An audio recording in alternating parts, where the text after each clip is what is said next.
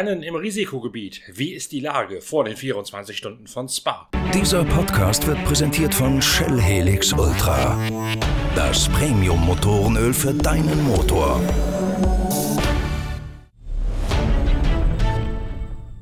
Das größte GT3-Rennen Europas, wahrscheinlich sogar der Welt, steht auf dem Spielplan dieses Wochenendes. Die 24 Stunden von Spa, nicht nur ein Standalone-Race, sondern auch der heimliche Saisonhöhepunkt der interkontinentalen GT-Challenge. Das Rennen wegen Corona verlegt worden, vom traditionellen Sommertermin in den Herbst hinein. Wir haben ja mit unserer Pitcast-Reihe bereits gestern mit einer großen Vorschau darauf begonnen und auch auf der Internetseite pitwalk.de steht schon der erste Blog über eine ganz besondere Kurve, den Mythos und die Mutkurve Eau Rouge am Ende der alten Start- und Zielgeraden. Jetzt geht es weiter mit einer etwas kritischeren Bestandsaufnahme, denn schließlich ist Belgien ein erklärter Corona-Hotspot dieser Tage. Timo Rumpfkeil ist gerade erst dort gewesen, denn er ist am vergangenen Wochenende mit seinem Euroformel Open Team, mit dem Rennstall Team Motopark, auf der Formel 1 Rennstrecke in den Ardennen unterwegs gewesen. Das heißt, Timo Rumpfkeil kann in diesem großen Expertentalk aus erster Hand und allergenauestens schildern, schildern, wie die Verhältnisse momentan sind zu Zeiten des 24-Stunden-Rennens und was man beachten muss beim Motorsport in Corona. Dazu haben wir zu diesem Expertengremium, das ein Teil unseres großen Talks auf dem YouTube-Channel der Zeitschrift Pitwalk gewesen ist, auch Lukas Luhr eingeladen, der die 24 Stunden von Spa sowohl als Fahrer wie auch in der Vergangenheit als Co-Kommentator von mir, Norbert Okenga, bei den Fernseh-Live-Übertragungen kennt. Luhr kann auch jede Menge dazu beitragen, wie sich der veränderte Zeitpunkt des Rennens auf die Gesamtdramaturgie auswirken wird.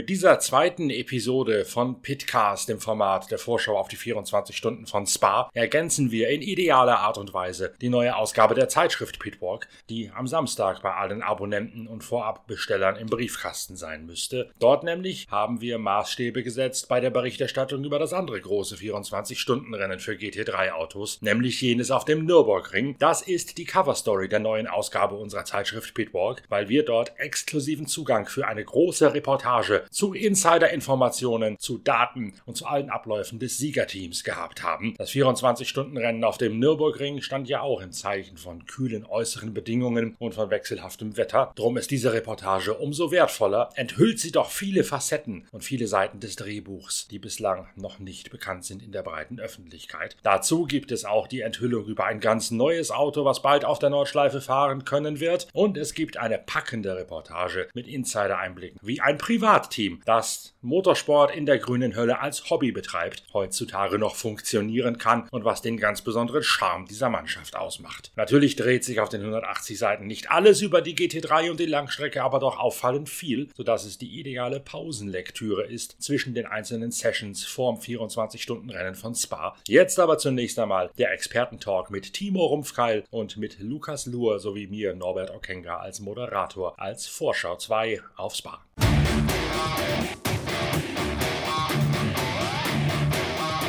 Dann Maske auf, denn das nächste Thema wartet am kommenden Wochenende, 24 Stunden von Spa in einem Corona-Notstandsgebiet. Timo, du warst letztes Wochenende genau in diesem Notstandsgebiet unterwegs mit deiner Euro-Formel Open. Wie sieht es denn da jetzt aus? Ist da alles tot? Ist da alles äh, Ausgangssperre? Ist das, ist das richtig ein Risikogebiet oder kann man da bedenkenlos ein 24-Stunden-Rennen fahren? Was hast du erlebt? Erstmal habe ich jetzt endlich wieder warme Füße, ja. Das war äh, nämlich ein klassisches Sparwochenende also des Feinsten. Ähm, ich glaube, das wird ein interessantes 24-Stunden-Rennen, weil das wird ein sehr kaltes 24-Stunden-Rennen und das wird sehr lange, sehr dunkel sein da, weil es echt ab 17.30 Uhr ist es äh, original Bärenhintern, ja. Es ist tiefschwarze Nacht. Das wird auf jeden Fall interessant. Zur Situation da unten, schockierend, ja, aber wahrscheinlich anders schockierend, ähm, als man denkt. Also wir haben an der Strecke, jeder, der dort hingekommen ist, musste äh, einen Covid-19-Negativ-Test haben, hat dann ähm, ein personalifiziertes Armband bekommen. Ähm, das heißt, nur Leute mit Negativtest durften auf die Rennstrecke. Morgens ähm, beim Einscannen ähm, dort nochmal ähm, Temperaturkontrolle, Körpertemperaturkontrolle. Das heißt, in der Strecke selber konnten sich nur Leute mit einem Negativtest ohne erhöhte Körpertemperatur aufhalten. Wir haben halt zudem unsere Leute nochmal ähm, während des Wochenendes und auch nach der Rückkehr da getestet. Ich muss ganz ehrlich sagen, das war von der Sache her gut. Ich glaube aber allerdings, ganz sicher sagen zu können, dass die belgische Bevölkerung entweder nicht lesen kann oder vollkommen verblödet ist. Weil ähm, ähm, wir waren am, am, Freitag war ich mit einem Kunden in, in St. Vith abends was essen.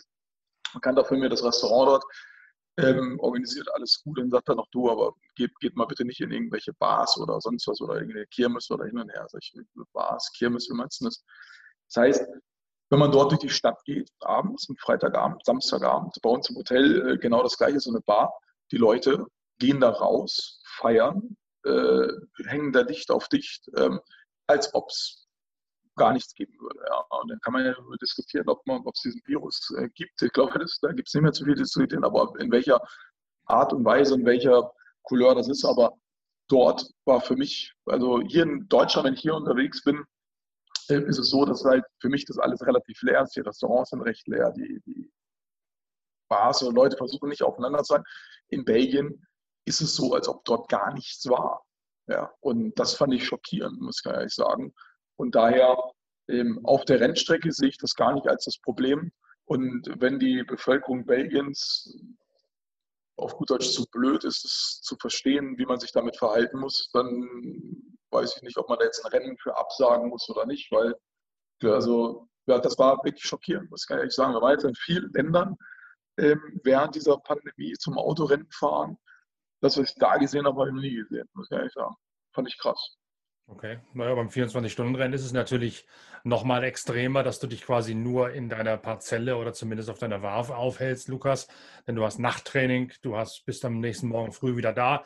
Du bist eigentlich fast nicht in der Verlegenheit, als Mechaniker, als Teamchef, als Ingenieur, als Fahrer äh, rauszugehen in die Bars oder in die Kneipen, weil du einfach, wie gesagt, du bist bis nachts um eins oder was an der Strecke, am nächsten Morgen um 8 Uhr wieder da und 24-Stunden-Rennen verlässt du das Areal sowieso nicht die Maßnahmen, die Timo gerade geschildert hat. Ich habe mich da mal schlau gemacht. Also du musst in der Tat auch zum 24-Stunden-Rennen mit einem negativen Test ankommen, darfst also nichts da einschleppen und hast dann jeden Tag Fiebermessung, bevor du aufs Gelände gelassen wirst. Das ist also offensichtlich Standard beim 24-Stunden-Rennen, genauso wie bei dem, wo Timo gewesen ist mit der Formel Open. Dann gibt es jetzt drei Caterer, die zugelassen sind, die die Nahrungsmittel, die Verpflegung da verteilen dürfen. Du hast also gar keine Chance, da irgendwie was mit einzu, reinzubringen, was du dir Bäcker, beim Bäcker gekauft hast, sondern bist von drei quasi zertifizierten äh, Gastwirten abhängig, die im Fahrerlager Gericht A, B oder C verteilen, offensichtlich. Das heißt, die Sicherheitsmaßnahmen sind dann schon so eng, dass da von außen nichts eingetragen werden kann. Und beim 24-Stunden-Rennen, wie gesagt, bist du eigentlich als Fahrer und als Mechaniker sowieso kaum draußen, oder? Ja, absolut. Also während des ich sag aber mal. Während des Rennens sowieso nicht, die, aber auch in den Tagen vorher. Aber in den Tagen vorher ist es ja so, dass, dass du teilweise Nachttrainings hast, dann hast du Superpole und so weiter. Das heißt, die Tage auf der Rennstrecke sind sowieso sehr, sehr lang. Äh, also meine Erfahrung äh, von, von Spa ist, du siehst dann Rennstrecke, Weg zum Hotel, das Hotel und wieder umgekehrt. Also ich war da jetzt noch nie irgendwie in der Stadt oder in irgendeiner Kneipe oder sonst irgendwas. Also was das angeht, glaube ich, kann man das äh, schon bedenkenlos machen. Jetzt am Wochenende war Atlanta äh, in Amerika, die IMSA-Serie. Das heißt, da kommen viele äh, Piloten und auch Crewmitglieder, Mechaniker, Ingenieure, Reifenmänner, alles, was dazugehört. Die müssen natürlich auch alle einen Negativtest haben, aber es hat also ein komplett risikolos kann man in der jetzigen Pandemie-Ausnahmesituation kein Autorennen austragen. Das ist meine Meinung. Weil es hat er in der Vergangenheit gesehen, wir hatten das auch hier im Bekanntenkreis. Da war einer, der hat sich getestet, negativ, einen Tag später war er positiv. Ähm, das sind alles so Sachen, die kann man nicht ausschließen. Und ähm, du kannst natürlich nie ausschließen. Es gibt ja so ein paar gestörte Engländer, die schrauben die ganze Nacht und gehen dann trotzdem noch in der Kneipe und saufen zehn Pints und stehen zwei Stunden später wieder da. Also äh, da muss man wirklich seitens der Teams und des Teamchefs, Teammanagement sagen, so Freunde, äh, ist nicht am Wochenende, wenn ihr ein Bier trinken wollt. Wir stellen euch einen Kasten nicht Hotel von mir aus und gut ist. Also das Risiko, glaube ich, dass innerhalb dieses Rennzirkusblase was passiert, ist, glaube ich, so weit minimiert, wie es nur irgendwie machbar ist. Das Risiko bleibt immer von außerhalb. Äh, auch die Caterer, natürlich sind die zugelassen und so weiter und so fort. Aber da steckt sich einer an oder einer ist auf einmal positiv und äh, dann hast du im wahrsten Sinne des Wortes die Kacke am Dampfen. Da. Ja, am Nürburgring beim 24-Stunden-Rennen war das Ganze eigentlich auch so geregelt, dass da von außen kein Eintrag hätte stattfinden können. Da durften Journalisten hin, das dürfen sie nach Spa jetzt nicht.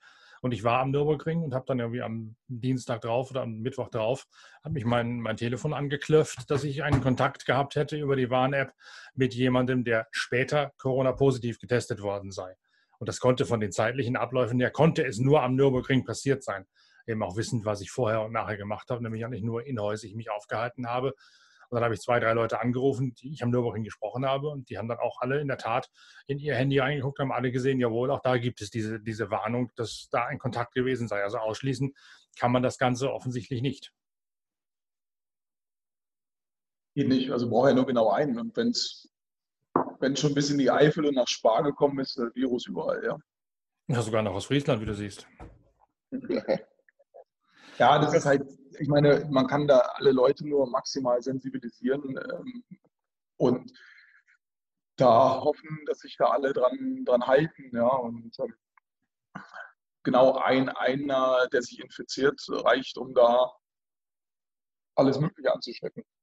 Das ist einfach so die, die Geschichte dabei und das wird sich nie äh, auf Null reduzieren lassen. Das kann man nur runterfahren, soweit wie es geht. Und, und äh, gucken, dass man damit vernünftig ähm, umgeht. Und ich glaube, oder ich glaube, was sicher ist, das wird uns noch relativ lange verfolgen, das ganze Thema. Ja. Ich glaube, das kannst, ist das als Einzige, Teamchef, kannst du als Teamchef da vernünftig mit umgehen, Timo? Denn du hast ja auch erstens äh, eine moralische Verantwortung deiner Mechanikermannschaft, deiner Ingenieursmannschaft gegenüber, aber natürlich auch eine versicherungstechnische. Was ist denn, wenn einer von deinen Leuten sich da infiziert? Ich weiß zum Beispiel von Engländern, habe ich schon öfter mal gesagt, auch in Podcasts von Williams sehr genau, dass viele Mechaniker auch sagen, wenn es irgendwie geht, möchte ich eigentlich nicht zu diesen Rennen momentan, weil ich selbst als Mechaniker Angst habe, mich da anzustecken.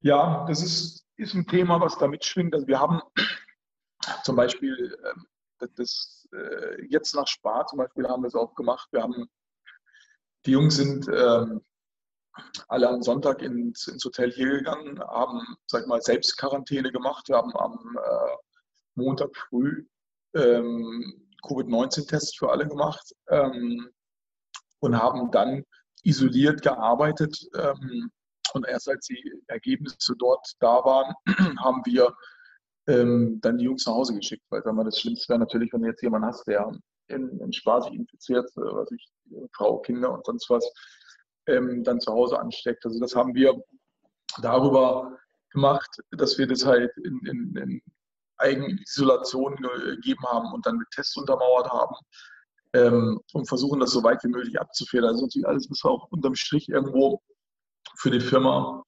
ähm, der, der Mehraufwand der Geschichte ist brutal. Also was wir dort an Papierkrieg haben und was wir auch an sagen wir, Kosten jetzt äh, damit haben, kannst selber sehen, wenn jetzt 30 Leute einfach nur mal eben äh, PCR-Test für 80 Euro und äh, noch einmal Hotel dazu. Aber das sind alles Dinge, wo wir versuchen, uns, sag ich mal, mit, mit Augenmaß so gut wie möglich aufzustellen. Ähm, aber wenn jetzt ein bisschen mehr Zeit wäre, hätten wir wahrscheinlich sogar gemacht, dass wir so fünf Tage Quarantäne haben. Aber die Realität ist, der LKW war aus Spar am, am äh, Montag früh da. Und jetzt diesen Sonntag fahren die LKWs nach äh, Barcelona weg. Also irgendwo muss ja natürlich die Realität dort haben, dass wir das halt einfach gucken, so gut wie möglich zu isolieren, das mit Tests untermauern. Wir haben jetzt zum Beispiel äh, die Jungs alle entschieden, dass wir nach, ähm, nach Spanien fahren, die mit, äh, mit den Teambussen. Ja, also anstatt zu fliegen, haben sie sich aktiv dafür entschieden, ähm, die 1800 Kilometer mit, mit, dem Teambus zu fahren, einfach um so Kontakten aus dem Weg zu mhm. gehen. Ähm, und das sind halt Dinge, wo wir halt versuchen, so, so viel wie möglich das auch mitzunehmen, was, weil sag mal, ich bin selber, glaube ich, dieses Jahr erst einmal geflogen. Ich bin auch die ganzen, ganzen Rennen bis jetzt auf, ähm, äh, Barcelona fliege ich hin, weil es zeitlich für mich gar nicht anders ausgeht.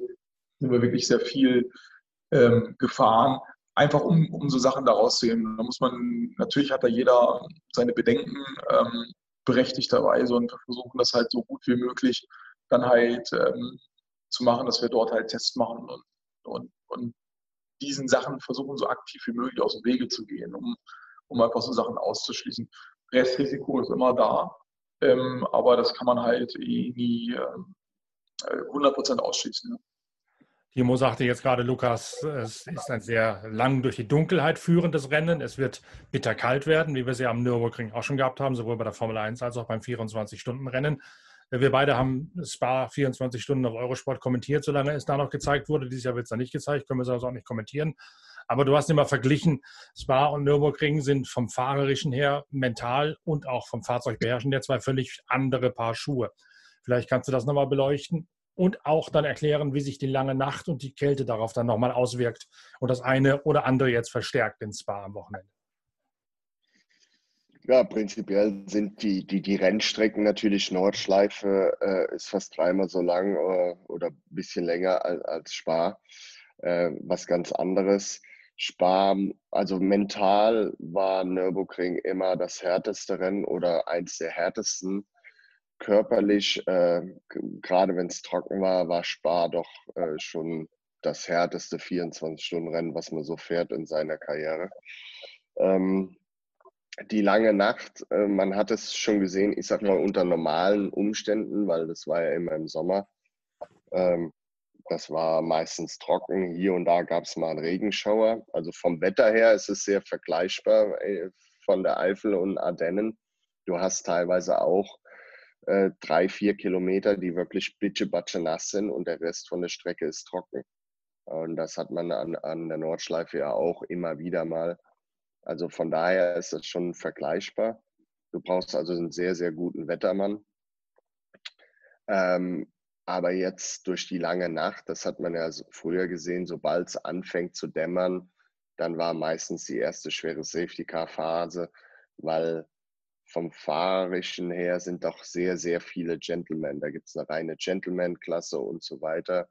Und die sind halt teilweise auch ähnlich wie am Nürburgring. Äh, Sobald es Nacht wird, äh, komplett überfordert. Da denkt man, wenn man da angeballert kommt, hinter denen her, die fahren gerade das erste Mal auf der Strecke. Also teilweise auch ein bisschen unverständlich. Jetzt kommt natürlich extreme Kälte hinzu. Ich könnte meinen Allerwertesten drauf verwetten, dass es nicht trocken wird im Rennen. Und äh, die äh, Pirelli-Reifen ähm, die da ja nun mal gefahren werden müssen äh, seitens der Blancpain, äh, haben da schon ein Problem, wenn es extrem kalt ist, ins Arbeitsfenster zu kommen. Das heißt, das wird eine mächtige Rutschpartie werden für alle. Äh, dementsprechend natürlich auch mit Risiko äh, behaftet. Und dann hast du natürlich die, die ganz normalen Herbsterscheinungen. du hast Blätter auf der Strecke, was das alles auch nochmal äh, ähm, ja, rutschiger macht, schmieriger macht.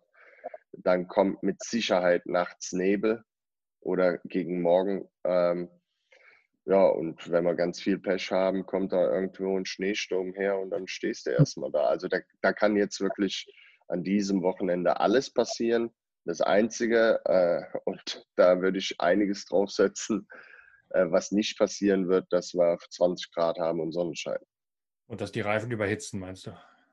Ja, das äh, wird definitiv nicht passieren. Das hatten wir auch schon mal ein Jahr. Da, da war es so brutal heiß in Spa. Äh, da war es tagsüber über 40 Grad und da hatten wir wirklich äh, gerade hinten links äh, mit, mit, Blister zu kämpfen. Also die Blasen, dass der Gummi sich komplett überhitzt hat und überkocht hat. Und äh, wir sind dann gefahren und hatten immer mehr Blasen, die dann auch aufgeplatzt sind. Also das äh, wird nicht passieren. Und vom Verkehr her ist es natürlich so, gerade mit den Gentlemen, die überbremsen ja meistens. Das heißt, sie bremsen viel zu spät. Du kommst auf der Bremse nicht an denen vorbei, stehen dir dann in der Ecke komplett in den Füßen. Und die meisten Gentlemen fahren ja halt nur mal auf dem Ferrari. Und wenn der Koffer aufs Gas geht, der hat ja auch eine dementsprechende Traktion und Beschleunigung. Und wenn du dann eh schon am Rutschen bist und bist an deinem Grip-Limit, weil der Reifen einfach nicht ins Arbeitsfenster kommt, äh, da, da wird es mit Sicherheit ordentlich krachen. Also da bin ich überzeugt von, weil es, es wird ein, geht nicht anders. Gut, verfolgen wir das ich Ganze glaube, aus der Ferne, denn äh, das können wir dann ja nächste Woche besprechen, wenn wir Portimao oder wo die Formel 1 an diesem Wochenende fährt, mit analysieren und hoffe, dann sehen wir uns dann äh, gleiche, gleiche Welle, gleiche Stelle wieder mit Inga mit dazu, dass wir dann vielleicht Spa und Formel 1 gleichzeitig analysieren können.